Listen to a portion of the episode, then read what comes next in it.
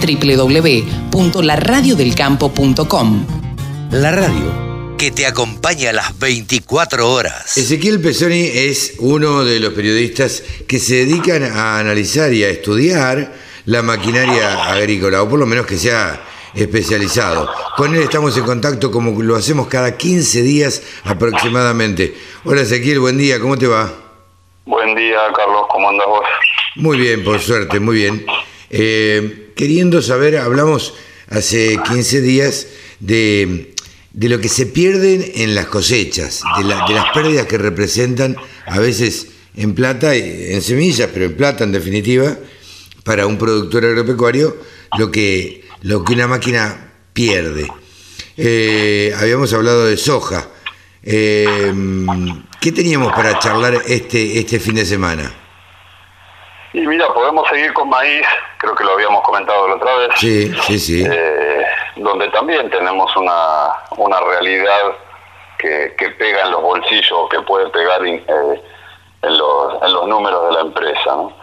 Mira, yo creo que siempre pega en Ezequiel, porque de una u otra manera, si yo pierdo un poco eh, o un poco más o un poco menos, siempre hay una pérdida que se pudo haber evitado. Sí, por supuesto, por supuesto. Por eso, por eso me parece que es un tema interesante para, para charlar y para que después los productores lo analicen y, y laburen en conjunto, como decía el otro día, con el contratista. ¿no? Me parece que sin duda hacerlo como un equipo. Yo creo que, a ver, creo que también lo comentamos el, hace dos sábados. Eh, cuando los números son grandes, eh, uno es como que no se fija demasiado porque digamos, la plata abunda. Ahora, cuando uno tiene que hacer los números finos, eh, y debe hacer los números finos, yo creo que siempre es obligatorio hacer los números finos, ahí es cuando cambia la cosa. Entonces, digo, ¿para qué, ¿para qué estar tirando plata si podemos evitar tirarla, no? No, por supuesto, por supuesto. Es, eh, grano producido, digamos, es un grano que está ahí, que está entero, que está producido, que está lleno y que, que podemos evitar perderlo, como hacemos el otro día. Pérdida cero es, es muy difícil, es casi una utopía, pero sí reducir el nivel de pérdida de manera de, de, poder comercializar esos granos que ya fueron producidos. Entonces, recuperarlos es, es ya importante. Se, ya se gastó en esos granos, ya se invirtió en esos granos. Claro, este, ya lo tenés ahí. Es, es este, captarlo y, llevarlo al silo o que quede tirado en el campo. Es la, disyuntiva, por ponerlo de alguna manera. ¿En la cosechadora de maíz eh, es tan grande la pérdida como en soja o, hay menos? Sí, sí, eh, es, es grande, es grande también.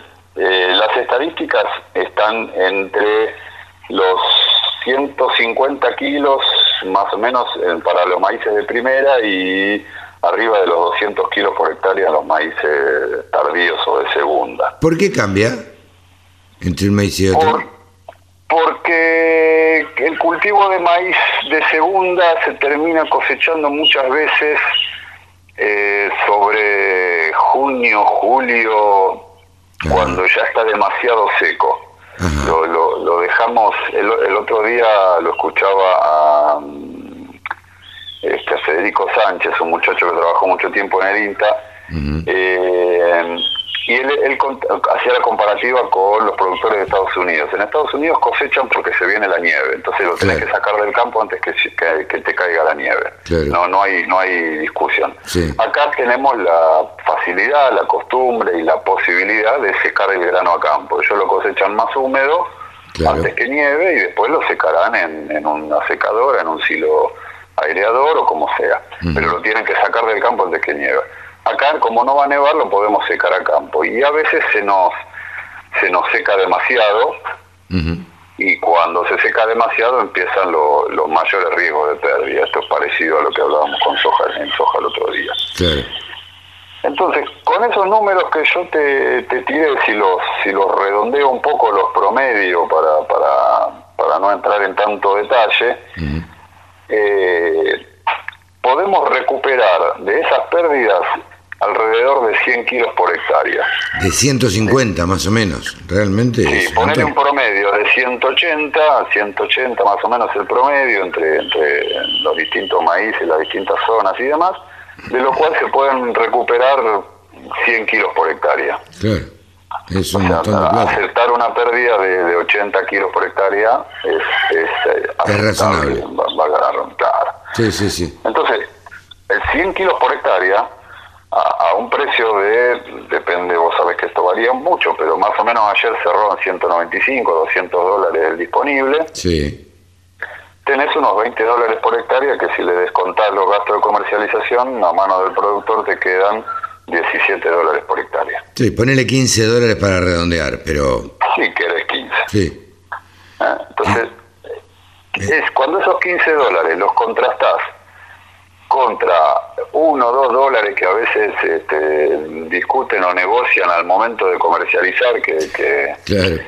que, que hablan con su con su consignatario, con quien sea que le compra los granos y negocian o, o pelean un dólar más, dos dólares menos, eh, y, y estamos acá hablando de 15, 16 dólares por hectárea, eh, me parece hasta más interesante poner esfuerzo en esos 15 que en uno o dos dólares Claro. Totalmente. en la comercialización. Totalmente. Eh, te pregunto, ¿y por qué pierden, eh, decir el primero ese que se calle? Este, El gallo del vecino. el gallo del vecino es. te da gusto cuando eh, uno entrevista a gente y hace notas y, y la gente está en el campo y se escuchan los ruidos de campo. Vos es que, nada, lo cuento porque el otro día le hacía una nota a, a Gabriel de Redmaker de, de CRA y, este, y estaba al lado de la manga y las vacas no paraban de, de mugir Claro. y, y me dice, no me dejan hablar las vacas. Y la verdad que está- está- a mí me encantan esas notas donde eh, se nota lo natural o se nota lo, lo auténtico. Eh, este, y que uno está en el campo o está en, en un lugar abierto. Este gallo, este gallo está gritando desde las cinco y media, seis más o menos. Bueno, ahí se pone un poquito medio molesto, ¿viste? Ya eh, te, te iba a preguntar esto. Em, ¿por, qué, ¿Por qué pierden tanto las máquinas? ¿Dó- ¿Dónde está la pérdida de las máquinas? Y en, en- en dos puntos clave. Uno es eh, la velocidad de avance y otro es la regulación de la plataforma. El, el- en maíz pasa lo mismo que en soja. El 70% de las pérdidas son producidas en el momento de, de lo que se llamamos la captación, digamos, el trabajo de la plataforma Claro, que tiene por, por función captar, en este caso, las espigas claro. y meterlas dentro de la máquina. En ese momento de la captación eh, se pueden producir dos tipos de, de- de pérdidas. Se puede caer la espiga entera por delante de la plataforma, en el momento del, del espigado, del arrancado de la espiga, Claro, se puede caer para adelante de la plataforma, con lo cual la perdiste. O la otra, el otro origen de las pérdidas, eh, principalmente, está en- también en el momento del arrancado, pero eh, por una mordida de los de los rolos. No sé Sí. si vos lo, lo- lo tenés muy claro, pero Sí, vos en la plataforma tenés lo- los puntones, tenés la- las cadenas acarreadoras, las chapas espigadoras y abajo los rolos. En la regulación de esas chapas, la espiga no tiene que llegar a los rolos, porque cuando los rolos están girando y muerden la base de la espiga, producen el desgrane. claro, Entonces la función de las chapas es justamente producir el arrancado de la espiga sin que la base de la espiga sea mordida por los rolos. claro. Entonces ahí es un punto de regulación claro y neto del el ancho de la, de, la, de la garganta entre esas dos chapas. Claro.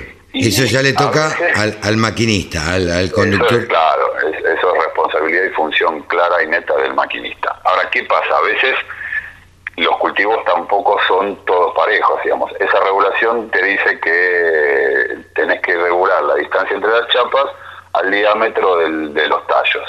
Ajá, Pero eh, en este año incluso debe haber, hay, hay lotes muy irregulares porque, porque el, el régimen de lluvia fue medio pobre en algunas zonas y por momento, entonces por ahí en las zonas más altas de los lotes tenés plantas que han desarrollado menos porque tuvieron más, más problemas de sequía y por ahí en los bajos tuvieron un poco más de humedad y están más desarrolladas.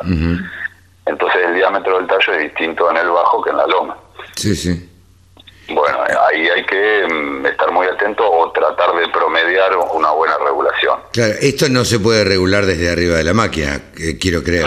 Sí, ¿no? ¿Sí? en algunos, en algunos casos sí, eso Ah, depende de- del equipamiento de la máquina y de la plataforma, pero sí, sí, hay plataformas que tienen un, un motorcito eléctrico para regular la, la distancia entre las chapas, entonces eh, desde la cabina vos lo podés hacer. Claro, bueno, eso ahí sería un poco más fácil si el conductor de la máquina eh, está atento, digamos, y, y Claro. entiende un poco.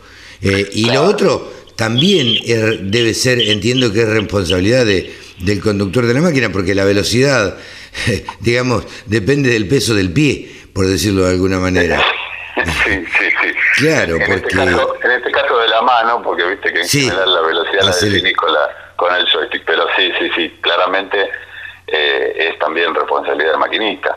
Y ahí hay un, un equilibrio que hay que buscar entre la velocidad de accionamiento de la plataforma y la velocidad de avance. Pero bueno, claramente la velocidad de avance define. ¿Por qué? Por lo que yo te decía recién del arrancado de la espiga. Claro, si La golpea muy fuerte, la tira y la máquina la pasa por arriba. Claro, y, y se tiene que producir en el tercer cuarto. Si yo empiezo a mirar de adelante para atrás, el arrancado de la espiga tiene que ser en el tercer cuarto. Si el arrancado de la espiga se produce muy adelante, la espiga se cae para, para el suelo, se cae por delante porque las cadenas no alcanzan a, a- a tomar las espigas y llevarlas para atrás. Entonces Sí. ahí hay un, un equilibrio muy finito entre, el- entre la velocidad de avance y el accionamiento de la plataforma este, por la velocidad de giro de los rolos y demás. Eh, es algo que los productores, o, o mejor dicho, a ver, sí, los productores o, o los contratistas junto con los productores o los productores junto con los contratistas, tienen en cuenta habitualmente. ¿Vos qué, qué ves en esto? Que, un poco lo que decíamos el otro día, hay que consensuar con el contratista. El contratista, por, por la realidad de su negocio y, y los precios que, que no puede a veces cobrar, está como, entre comillas, obligado a hacer muchas hectáreas. Entonces, la forma de hacer muchas hectáreas es andar lo más rápido posible Sí, sí, sí. y se entiende desde ese punto de vista.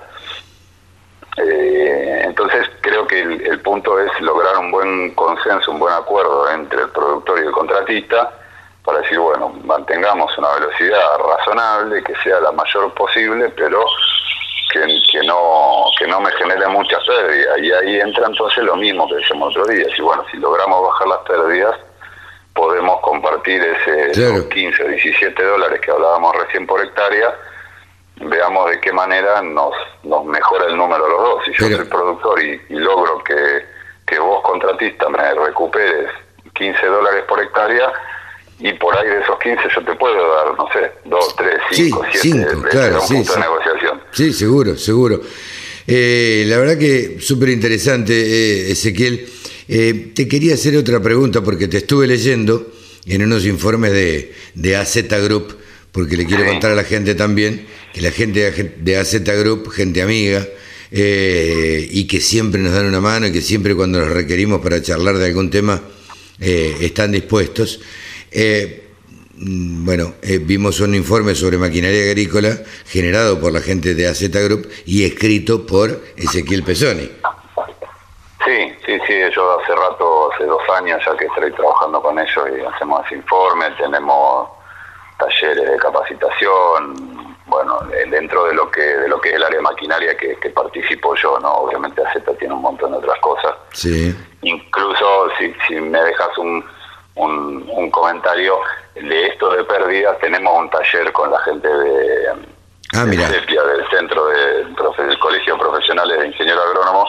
Hay un, un taller de evaluación y de control de pérdidas de cosecha y post cosecha.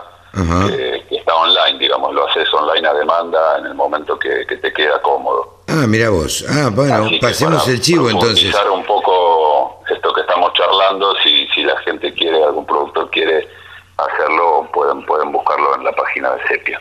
Ah, bueno, eh, eh, entonces, a ver, si alguien quiere hacer un curso o enterarse o eh, entender por qué se generan las pérdidas, tanto en soja, supongo que como en maíz, eh, pueden ir a la página de Sepia. Sí, señor. Bueno, y este y ahí pueden realizar un curso. eh, Ahí está todo el curso grabado y después terminado el curso hay una oportunidad de, charlar en vivo, digamos, conmigo, por, por, si quedan consultas o dudas o comentarios, los podemos ir charlando después. Bien, perfecto. Entonces, que entren en la página del Consejo Profesional de Ciencia de, de Ingenieros Agrónomos eh, y que ahí se van a poder enterar de, de estos cursos que existen y supongo que habrá otros también, ¿no, Ezequiel? Sí, sí, hay más, hay una, es toda una plataforma de sepia donde hay varias cosas, así que nosotros hicimos este. Ezequiel, hemos entendido un poquito más de por qué se producen las pérdidas en la cosecha, tanto de soja, hablando hace 15 días, como de maíz en esta oportunidad. Che, te agradezco y, y, bueno, y seguiremos charlando estos temas y algunos otros temas interesantes que son útiles para los productores agropecuarios. Cuando quieras, ya sabes. Ezequiel, buena semana, que lo pases bien. Un abrazo. Igualmente, un. Ezequiel Pesoni, uno de los periodistas que más sabe de maquinaria agrícola, ha pasado por los micrófonos de la Radio del Campo. La Radio del Campo. Única emisora con programación 100% agropecuaria.